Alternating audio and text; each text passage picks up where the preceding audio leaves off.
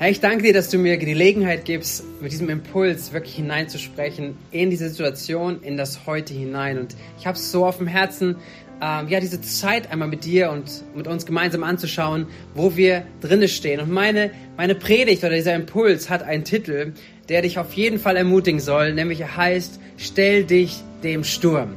Stehe auf, stehe sicher, stehe sicher in Stürmen, in den Zeiten, die vielleicht gerade akut in deinem Leben sind. Und es mag sein, dass, dass du wirklich gerade, während du diesen Impuls hörst, wenn du zusammen bist im offenen Haus mit anderen, dass du dich beschäftigst mit akuten Situationen. Vielleicht hast du eine Diagnose bekommen über dein Leben. Vielleicht ist es wirtschaftliche Herausforderungen, die da sind. Ähm, vielleicht ist es Krankheit in anderer Form, die in deinem Leben wirksam ist und du akut in, in Sturmzeit, in einer Krise dich gerade wieder befindest. Das möchte ich ansprechen mit dir und ich möchte dich ermutigen gleich mit einem Wort, dass du darin aufstehst, dass du stehen kannst und auch in dieser Krise, in dem Sturm dich bewähren kannst und dorthin durchgehen kannst. Aber ich möchte auch darüber hinaus sprechen zu Menschen, die vielleicht müde sind von, von dieser Krisenzeit, in der wir sind. Wir haben jetzt fast zwei Jahre Corona, mit der wir uns thematisch in Deutschland beschäftigen.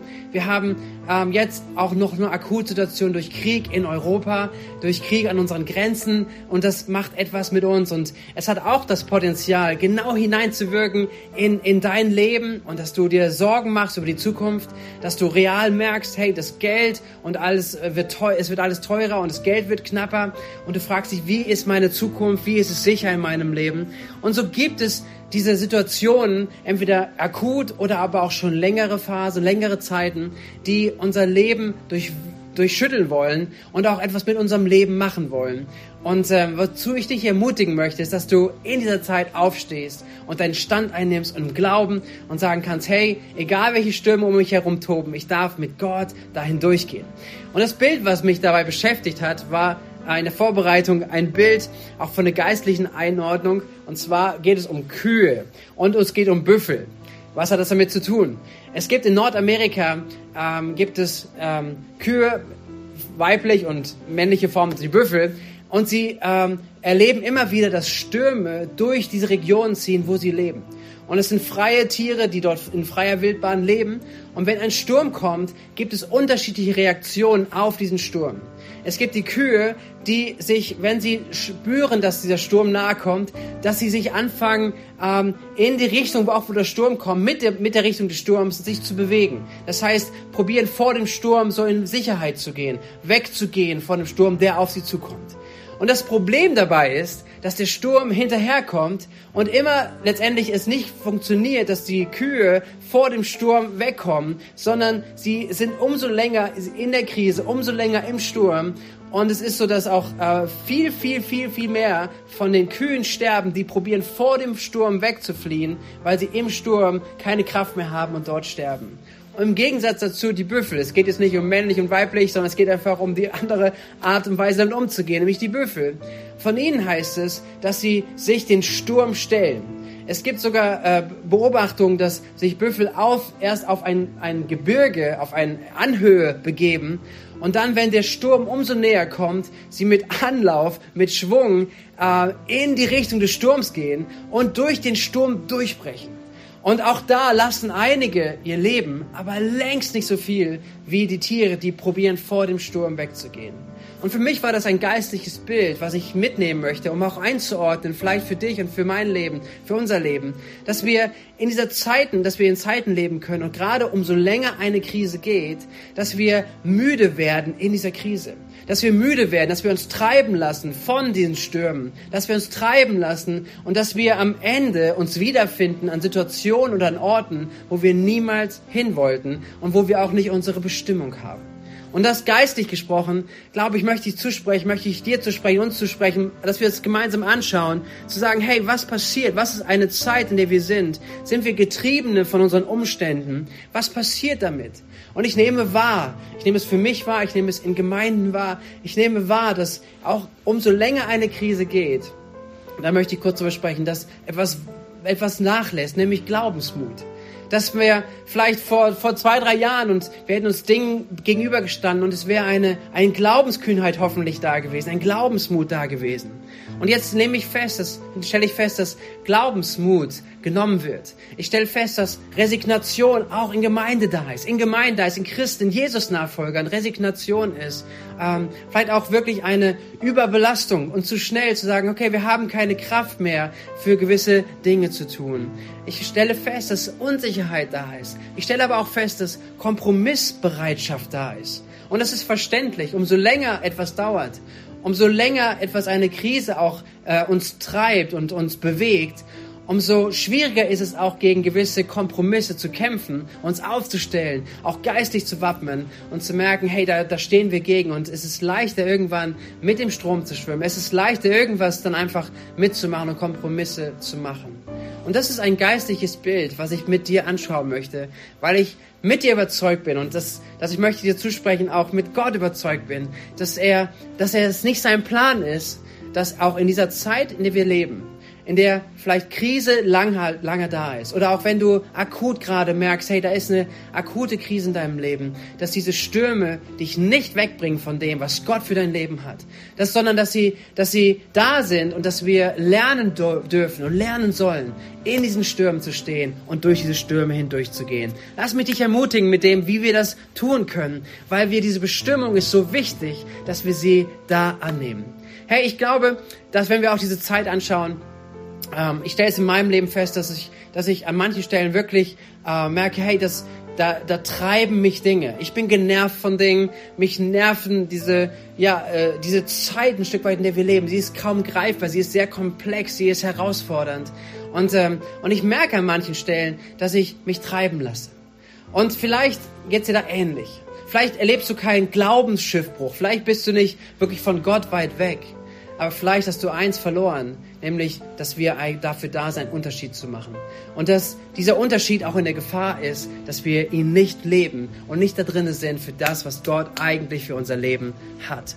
Und deswegen, wir sind nicht die Einzigen, die sowas erleben. Wir sind nicht die Ersten, die sowas erleben, sondern es ist durch die Geschichte, durch die Historie immer wieder, dass Situationen kommen. Und wir dürfen einfach so davon profitieren, dass wir die Bibel haben, dass wir von einem Apostel Petrus lernen dürfen, der selbst mit Jesus gelebt hat, der von Jesus gelernt hat und der ein Leiter in der ersten Gemeinde gewesen ist, Glauben hervorgebracht hat und so viele Dinge erlebt hat, auch an positiven Dingen, auch an vielen leidvollen Dingen. Er hat Verfolgung erlebt, er hat Schläge erlebt, er hat Misshandlungen erlebt und Kirchengeschichtler gehen davon aus, dass er ähnlich wie Jesus gekreuzigt wurde, aber dass sie es nicht wie Jesus machen wollten, sondern auf den Kopf gekreuzigt wurde. Wir wissen es nicht genau, aber wir wissen nur, dass er, dass er einerseits mit Jesus unterwegs war, aber auch viele Krisen in seinem Leben erlebt hat.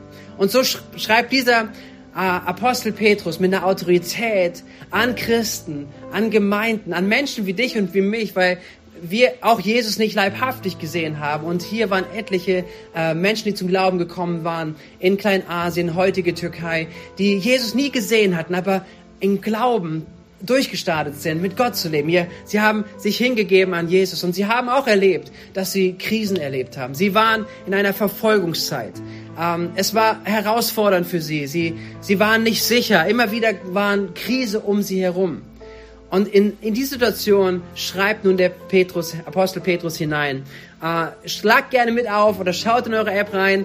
Ähm, 1. Petrusbrief, Kapitel 5 starten wir, weil wir da die Absicht sehen, die der Apostel Petrus hat. Er schreibt in Vers 12, er schreibt, mit der Hilfe von Silvanus, den ich als treuen Bruder schätze, habe ich euch diesen kurzen Brief geschrieben. Und dann schreibt er, ich wollte euch Mut machen und euch bezeugen, dass gerade in dem, was ihr durchmacht, die wahre Gnade Gottes am Werk ist. Haltet an dieser Gnade fest. Und allein dieser Zuspruch ist schon so heilsam, dass wenn du sagst, ich fühle mich gerade in einer Situation, ich bin überfordert, ich bin in einer Sturm, in einer Krise, dass du sagst, wo ist Gott und dass er hier gerade dir zuspricht, ich möchte dir Mut machen und ich möchte bezeugen, dass das, was du gerade durchmachst, das, wo wir gerade durchmachen, dass, es, dass die Gnade Gottes am Werk ist. Hey, wir sind in Gottes Hand und es ist seine Gnade, die in deinem Leben am Werk sein möchte, wenn wir uns diesem hineingehen und dem stellen. Es ist die Zeit, dass wir aufstehen. Und ich spreche wirklich hinein in die Gemeinde. Ich möchte prophetisch sprechen. Es ist Zeit aufzustehen. Es ist Zeit, sich nicht von dem Sturm, vor dem Sturm zu treiben zu lassen. Nicht der Krise sich nicht zu stellen, sondern den Herausforderungen, die da sind. Auch was Corona oder was auch Kriegsumstände, was all diese ganzen Themen mit sich bringen vor allen Dingen, dass sie nicht überhand gewinnen in unserem Leben, sondern dass wir uns diesen Stürmen stellen und dass wir siegreich darin stehen, in deinen Stürmen, in meinen Stürmen. Wie kann das sehen? Wie kann das aussehen? Wie kann das sein, dass wir aufstehen, sicher stehen in diesen Stürmen? Wir schauen hinein in den ersten, in den ersten Kapitel dieses Briefes und wir, ich lese einen längeren Text und dann kurze drei Gedanken dazu, wie das sein kann. Das erste ist, also wir schauen erst den Text an, genau. 1. Äh, Petrus 1, die Verse 3 bis 10. Dort heißt es, Gepriesen sei Gott, der Vater unseres Herrn Jesus Christus. In seinem großen Erbarmen hat er uns durch die Auferstehung Jesu Christi von den Toten ein neues Leben geschenkt. Wir sind von neuem geboren und haben jetzt ein sichere, eine sichere Hoffnung. Die Aussicht auf ein unvergängliches und makelloses Erbe, das nie seinen Wert verlieren wird. Gott hält es im Himmel für euch bereit und wird euch, die ihr glaubt, durch seine Macht bewahren, bis das Ende der Zeit gekommen ist und der Tag der Rettung anbricht. Dann wird das Heil in seiner ganzen Umfang, in seinem ganzen Umfang sichtbar werden. Ihr habt also allen Grund, euch zu freuen und zu jubeln. Auch wenn ihr jetzt nach Gottes Plan für eine kurze Zeit Prüfungen verschiedenster Art durchmachen müsst und manches Schweres erleidet. Denn diese Prüfungen geben euch die Gelegenheit, euch in eurem Glauben zu bewähren. Genauso wie das unvergängliche Gold im Feuer des Schmelzofens gereinigt wird, muss auch euer Glaube, der ja unvergleichlich viel wertvoller ist, auf seine Echtheit geprüft werden. Und wenn dann Jesus Christus in seiner Herrlichkeit erscheint, wird eure Standhaftigkeit euch Lob, Ruhm und Ehre einbringen. Bisher habt ihr Jesus nicht mit eigenen Augen gesehen und trotzdem liebt ihr ihn. Ihr vertraut ihm, auch wenn ihr ihn vorläufig noch nicht sehen könnt. Daher erfüllt euch schon jetzt eine überwältigende, jubelnde Freude. Eine Freude, die die künftige Herrlichkeit widerspiegelt. Denn ihr wisst, dass ihr das Ziel eures Glaubens erreichen werdet. Eure endgültige Rettung. Oh, ich liebe diesen Text. Ich finde ihn so ermutigend und ich hoffe, dass er zu dir spricht. Nimm diesen Text, lies ihn nochmal durch, lass, lass den Geist Gottes auch durch, durch diese Worte in dein Herz fallen, dass sie dir Hoffnung geben, dass sie dich ausrüsten, dich ermutigen. Worum geht es jetzt hier, wenn wir uns diesen Dingen herausstellen, dass wir Mut brauchen, uns den Sturm zu stellen, wie diese Büffel sagen, wir laufen nicht weg, sondern wir stellen uns den Stürmen, wir stellen uns den Krisenzeiten, wir stellen uns den Momenten ähm, und gehen da hinein. Wie kann das aussehen? Das erste ist, was hier der Apostel Petrus sagt, er sagt, jubel und freue dich über die Rettungsliebe über die Rettungsliebe, über die Retterliebe von Gott. Das heißt hier in Vers 6, ihr habt also allen Grund, euch zu freuen und zu jubeln. Und diese Verse, die wir vorher angeschaut haben, ist der Grund dafür. Er hat gesagt, hey Leute, Gott hat seinen Sohn Jesus Christus für dich auf diese Erde gesandt. Mitten in der Krise, wo du gerade bist, hör diese Botschaft. Gott hat seinen Sohn Jesus in diese Erde gesandt für dich. Aus Liebe zu dir ist er gestorben. Aus Liebe zu dir hat er alles hingegeben. Und er hat gesagt, er rettet uns. Und er sagt, er gibt uns eine sichere Hoffnung. Eine Hoffnung, die größer ist als das, was wir in unserer Hand halten können. Das, was wir selber mit unseren, ja, äh, bewahren könnten. Er sagt uns, er hat ein Erbe für dich vorbereitet, was über diese Erde hinausgeht. Er sagt, er bewahrt dich und er bewahrt deinen Glauben. Wie wichtig ist dieser Zuspruch zu hören, dass diese Retterliebe, die Jesus in diese Welt gebracht hat, nicht aufgehört hat, sondern Jesus der gleiche ist, der dich liebt. Der dich liebt, der dich im Sturm liebt, der dich aufgehört hat, auch wenn Umstände anders sind, als du sie erwartest, auch in Krisen und Sturmzeiten, dass er dich liebt. Und ich möchte dir das so zusprechen, es ist so wichtig. Auch wenn es diese Long-Term-Krise ist in deinem Leben, wo du dich hast treiben lassen, wo du ja, wo du dich wiederfindest an Orten, wo du eigentlich glaubensmäßig gar nicht stehen möchtest. Dass du dir bewusst wirst, freue dich und jubel über die Liebe Gottes zu deinem Herzen, zu dir, zu dir persönlich. Er liebt dich. Und kannst du dem Raum geben? Gibst du ihm Raum, sagen, hey Jesus, ich danke dir von Herzen, dass du mich liebst, dass du mich angenommen hast, dass ich dein Kind bin. Oh Gott, ich danke dir so sehr dafür und dass wir dem Raum geben. Ich habe es gelebt, in der Vorbereitung einen Text zu lesen von einer Frau, eine Pastorenfrau. Sie hatte vor zwei Jahren die Diagnose von ihrem Mann erhalten, der auf einer Dienstreise war und dass er mit Kontakt hatte mit einer Corona-positiven Person. Und vor zwei Jahren denken wir zurück, das war irgendwie in den Medien drin und sobald nur eine einzige Person irgendwo Corona-positiv getestet war, sämtliche Alarmglocken sind geschlagen. Wir haben es in Schlagzeilen gehabt, eine Person ist irgendwo angesteckt. Das war diese Zeit, wo wir viel von Tod gehört haben, viel von, von, der, von der Grausamkeit auch dieser, dieser äh, neu sichtbar werdende Krankheit.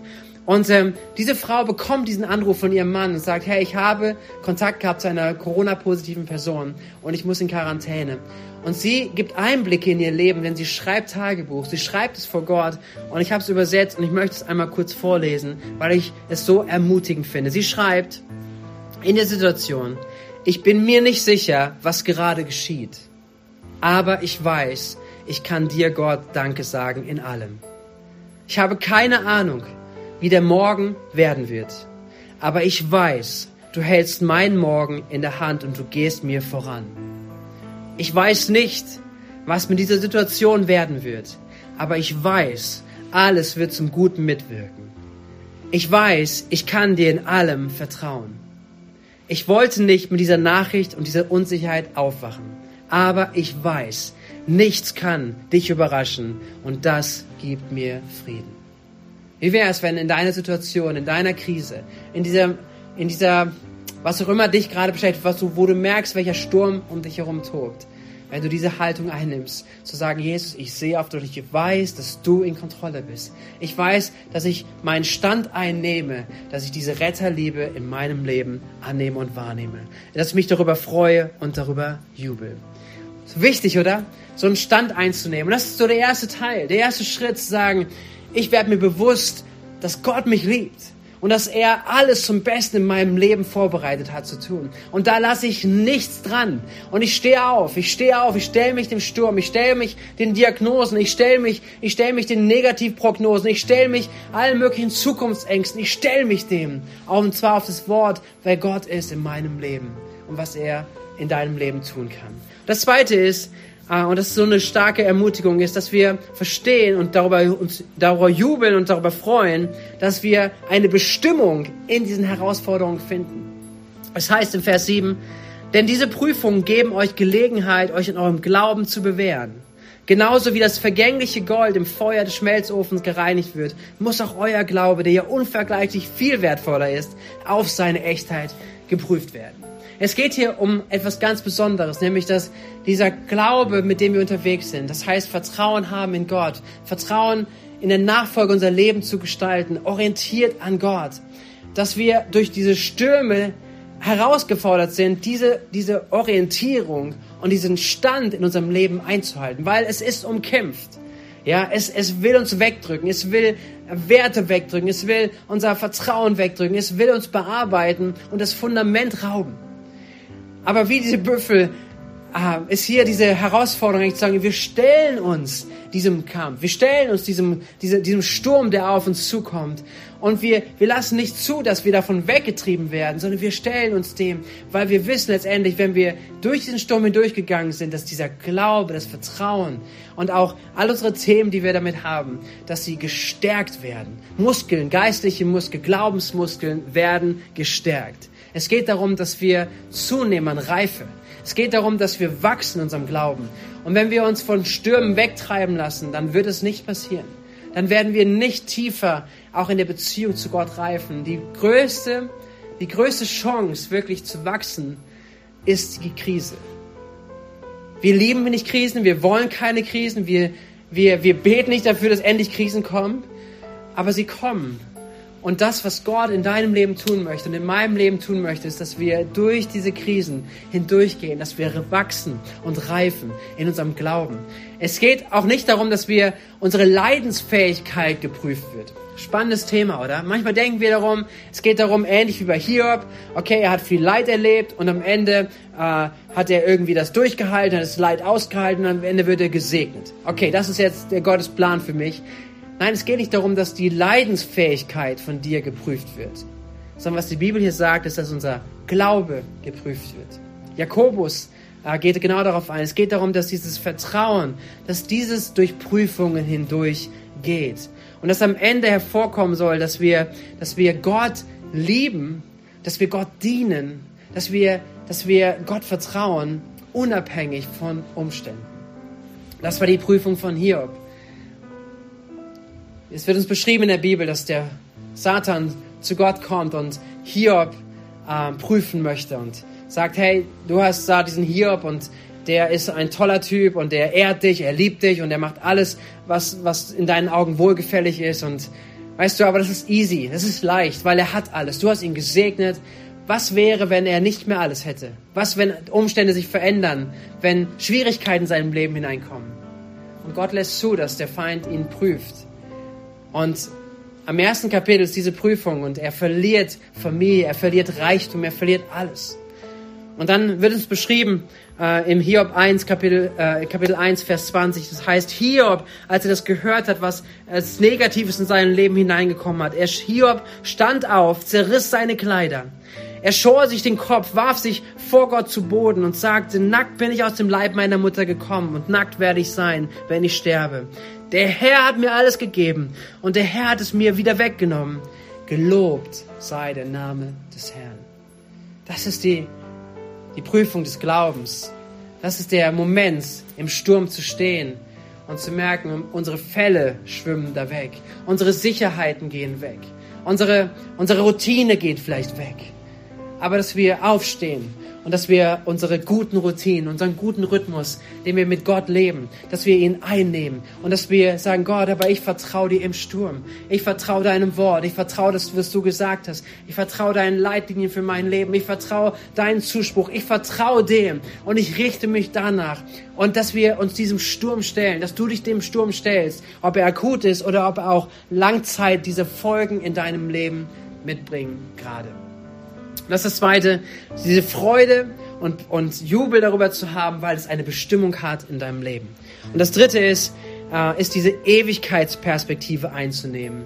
Und dass wir aus dieser Perspektive heraus unseren Blick finden, um Menschen, Gott und Menschen zu lieben und ihnen zu dienen. Diese Perspektive, darum geht es. Vers 8 heißt es, oder Vers 7 heißt es, Vers 7 und 8. Und wenn dann Jesus Christus in seiner Herrlichkeit erscheint, wird eure Standhaftigkeit euch Lob, Ruhm und Ehre bringen. Bisher habt ihr Jesus nicht mit eigenen Augen gesehen und trotzdem liebt ihr ihn. Ihr vertraut ihm, auch wenn ihr ihn nicht vorläufig noch nicht sehen könnt. Daher erfüllt euch schon jetzt eine überwältigende, jubelnde Freude. Eine Freude, die die zukünftige Herrlichkeit widerspiegelt. Es geht darum, dass wir diese Perspektive haben, dass wir auf dieser Erde nicht alles haben werden, was wir, was wir brauchen. Oder was wir denken, was wir brauchen werden. Dass diese Erde wo wir leben, nicht alles ist. Und es ist kein billiger Trost, es ist nicht irgendwie so ähm, Leute abzuspeisen mit irgendeiner billigen Hoffnung. Nein, es ist eine Realität, eine geistige Realität, die wir annehmen dürfen, weil wir davon überzeugt sind und wissen, dass, dass Gott wirklich alles vorbereitet hat und dass wir, dass wir bei ihm sein werden, wo, wo alles da ist. Und diese Perspektive aber einzunehmen, ist so wichtig, weil wir sonst un, unnötigen Dingen nachlaufen. Wir denken, okay, wir müssen hier alles haben. Wir müssen hier alles perfekt haben. Unsere Umstände müssen hier funktionieren. Und wenn wir aber diese Perspektive einnehmen sagen, Gott, ich weiß letztendlich, dieses Leben hier auf dieser Erde, es ist provisorisch. Es ist ein Leben wie in einem Zelt. Das sagt der Apostel Paulus in 1. Korinther 5. Und da später geht er auch noch im 2. Korinther, ähm, ähm, 2. Korinther, 2. Korinther 5 drauf ein, 1. Korinther 15. Er spricht über dieses Leben, was, was über nach diesem Leben hier auf diese Erde kommt. Und er sagt über die Fülle, die Gott für uns vorbereitet hat. Und aus dieser Perspektive unser Leben zu gestalten. Und hier kommt etwas hinein, was wir wieder einnehmen sollen, was wir einnehmen müssen. Weil diese Perspektive ist, halt nicht irgendwie wegzulaufen vor der Krise, vor dem Sturm, sondern aus der Perspektive des Himmels uns diesen Stürmen, die toben und Stürme, die uns wegbringen wollen, dass wir uns denen stellen und sagen, okay, aber Gott, ich weiß, dass nicht alles perfekt sein wird in meinem Leben. Wir dürfen Gott alles bringen und wir wissen, Gott ist ein guter Vater. Gott möchte dich versorgen. Gott möchte das Beste in deinem Leben. Gott möchte dir einen, äh, einen guten Ehepartner geben. Gott möchte, dass deine Ehe gelingt. Gott möchte, dass, dass, dass, dass, deine Ausbildung funktioniert, dass deine, dein, dein Leben sich gut entwickelt. Das ist absolut sein Herz. Und dennoch leite uns ein, diese Perspektive zu haben, zu sagen, lauf nicht deinen eigenen Weg. Lauf nicht das, was du denkst, was am besten für dich ist, sondern hab eine Ewigkeitsperspektive, orientiert an mir und aus diesem heraus gestalte das Leben. Fang an, dein Leben zu leben. Und dann können wir es lernen, aus dieser Perspektive auch mit Mangel umzugehen. Wir können das da, davon lernen, dass wir, dass wir vielleicht jetzt nicht sofort alles haben, aber dennoch reich sind innerlich, weil wir Christus in uns haben, weil wir die Beziehung mit Gott in uns haben, weil wir seinen Frieden in unserem Leben haben. Und wir können lernen, damit umzugehen. Und es ist so wichtig in der Krise, dass wir diese Perspektive einnehmen, weil wir sonst wirklich unseren Blick verlieren und, und auch ja, drohen wirklich mitgetrieben zu werden mit allem, was um uns herum ist. Deswegen schau dir dieses Bild an, was der Apostel Paulus bringt. 1. Korinther 15 oder 2. Korinther 5. Dieses Bild eines Vergleiches eines Zeltes oder einem Haus. Es hilft, wenn wir verstehen, vor dem Himmel ist alles provisorisch. Und wenn ich diese Perspektive einnehme, dann kann ich auch meinen Blick wieder darauf lenken, zu sagen, Gott, aber warum bin ich hier? Gott, ich bin hier, um dich zu lieben, Gott, von ganzem Herzen und meinen Nächsten. Und dass ich hier bin, um Menschen zu dienen. Du bist so reich gemacht, wenn du Jesus kennengelernt hast. Du bist so übermäßig reich gesegnet. Und Menschen um dich herum brauchen Jesus in dir, brauchen Jesus durch dich. Und wie viel Kraft möchte Gott dir geben? Wie viel Ermutigung möchte dir geben, dass du in den Stürmen sicher stehst, aufstehst, Fundament einnimmst und dadurch brauchbar bist, auch wirklich in der Hand Gottes. Ich habe es eingangs gesagt, ich, ich glaube, dass, dass wir eher in der Gefahr stehen, einfach nicht vom Glauben abzufallen, aber doch sehr, sehr weit weg von dem eigentlichen Anliegen, was Gott in deinem, für dich vorbereitet hat zu leben. Es ist umkämpft, die Berufung, den Stand einzunehmen. Das, das, was Gott an Gaben hineingelegt hat, was er an, an Vision hineinlegen möchte in dein Leben, um einen Unterschied zu machen in dieser Welt, einen Unterschied zu machen in deiner Familie, durch deine Familie, die Beziehung, wo dich Gott hineingestellt und dass es überlagert wird mit allen möglichen Themen. Und dadurch unsere Sperrkraft, unsere, unser Auftrag äh, so weit weg in unserem Leben passiert. Und und deswegen spreche ich drüber. Deswegen möchte ich dich ermutigen, dass du aufstehst, dass die Stürme dich nicht wegbringen, sondern dass wir lernen, diese Stürme kommen und sie sind da und wir stehen auf und wir nehmen die Perspektive der Ewigkeit ein. So, deswegen stell dich deinem Sturm, was er auch immer sein mag. Ist er gerade akut oder ist er dieser Langzeitsturm?